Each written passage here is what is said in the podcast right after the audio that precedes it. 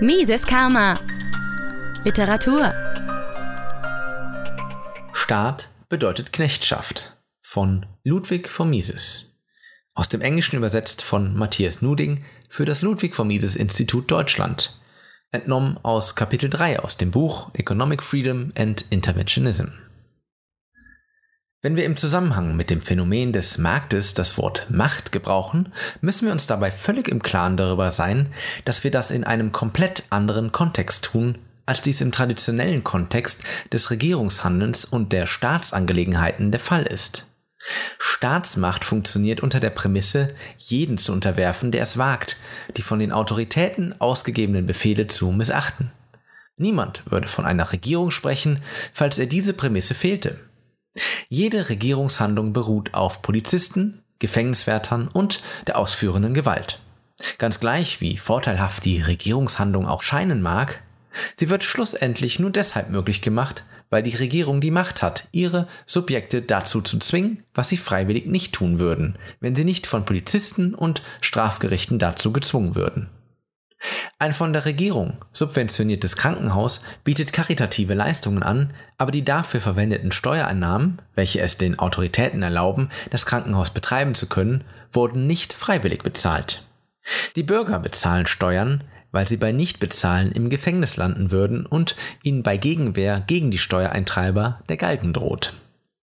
Es ist wahr, dass die Mehrheit der Leute sich nolens volens mit diesem Zustand abfindet und, so wie David Hume schreibt, ihre eigenen Gefühle und Leidenschaften denen ihrer Herrscher opfert. Sie schlagen diesen Weg ein, weil sie denken, dass es auf lange Sicht besser für ihre eigenen Interessen ist, wenn sie sich ihrer Regierung gegenüber loyal verhalten, anstatt sie zu stürzen. Das ändert aber nichts an der Tatsache, dass die Staatsmacht über das exklusive Gewaltmonopol verfügt, jeden Widerstand durch Gewalt brechen zu können. Aufgrund der menschlichen Natur ist die Institution der Regierung unumgänglich, um zivilisiertes Leben zu ermöglichen. Die Alternative ist Anarchie und das Gesetz des Stärkeren, aber die Tatsache bleibt bestehen, dass der Staat die Macht hat, einzusperren und zu töten. Das Konzept ökonomischer Macht, wie es von sozialistischen Autoren verwendet wird, meint etwas komplett anderes. Dieses Konzept beruht auf der Fähigkeit, das Verhalten anderer Leute dahingehend zu beeinflussen, dass man ihnen etwas anbietet, was sie für kostbarer erachten als das, was sie dafür opfern müssen, um die Akquisition tätigen zu können. In einfachen Worten bedeutet das eine Einladung, um in Verhandlungen über eine Tauschhandlung zu treten. Ich gebe dir A, wenn du mir B gibst. Die Frage nach Zwang oder Drohung stellt sich dabei nicht. Der Käufer beherrscht nicht den Verkäufer und der Verkäufer beherrscht nicht den Käufer. In der Marktwirtschaft ist jeder Lebensstil an die Arbeitsteilung angepasst und die Frage nach einer Rückkehr zur Selbstversorgung stellt sich nicht. Jedermanns blankes Überleben wäre gefährdet, falls wir auf einmal gezwungen wären, in einer längst vergangenen Autarkie leben zu müssen. Aber durch den normalen Umgang mit Markttransaktionen läuft niemand Gefahr, den Bedingungen einer urtümlichen Haushaltsökonomie ausgesetzt zu werden.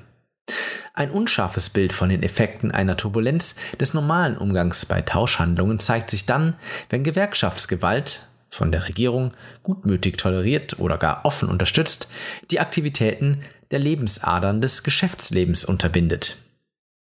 In einer Marktwirtschaft ist jeder Spezialist und jeder Mensch ist ein Spezialist abhängig von allen anderen Spezialisten. Diese Wechselseitigkeit ist die charakteristische Eigenschaft interpersoneller Beziehungen im Kapitalismus. Die Sozialisten ignorieren die Tatsache der Wechselseitigkeit und sprechen von ökonomischer Macht. Zum Beispiel sehen sie die Fähigkeit, die Produktion zu bestimmen, als eine Macht der Unternehmer an.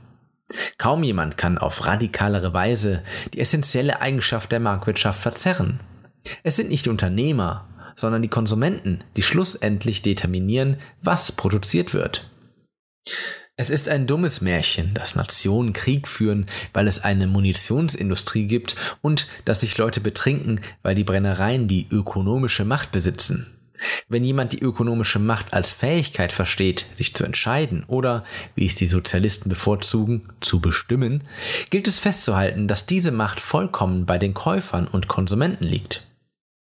Die moderne Zivilisation Beinahe alle Zivilisationen, sagte der große britische Ökonom Edward Kennan, basiert auf dem Prinzip, denen, die den Markt befriedigen, das Leben zu erleichtern und denen, die das nicht tun, das Leben zu erschweren.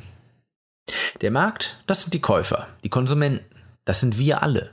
In einer Planwirtschaft oder dem Sozialismus geschieht aber das genaue Gegenteil, wenn die Ziele der Produktion von der höchsten planerischen Autorität festgelegt werden. Das Individuum bekommt dann, was die Autoritäten denken, dass es bekommen soll. All dieses leere Gerede von ökonomischer Macht der Unternehmen zielt darauf ab, diesen fundamentalen Unterschied zwischen Freiheit und Knechtschaft aufzulösen. Mises Karma, der freiheitliche Podcast auf Spotify, Deezer, iTunes und YouTube sowie unter miseskarma.de. Liebe Podcasthörer, wenn Ihnen diese Ausgabe gefallen hat, helfen Sie doch dabei, Mises Karma noch bekannter zu machen. Teilen Sie diese Episode in sozialen Netzwerken. Erzählen Sie Ihren Freunden und Bekannten davon. Hinterlassen Sie einen Daumen nach oben auf YouTube oder schreiben Sie eine Bewertung auf iTunes. Jede noch so kleine Interaktion hilft dabei, den Podcast zu verbreiten. Anregungen und Kritik können Sie über das Kontaktformular auf miseskarma.de einreichen. Vielen Dank!